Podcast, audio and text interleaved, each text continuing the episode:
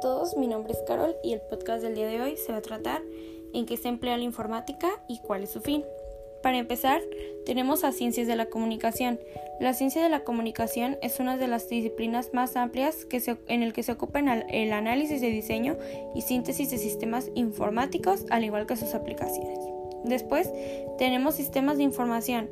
El área de sistemas de información le muestra al estudiante la importancia del tratamiento y la información en una organización para la base de satisfacer una necesidad o ya sea un objetivo.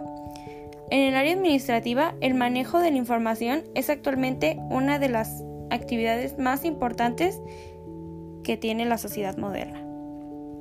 En la aeronáutica, el computador realiza funciones tales como controlar el tráfico aéreo, presentar la posición y altura de los aviones a través de las pantallas de radar o simular operaciones de vuelo. Esto es todo y agradezco mucho su atención.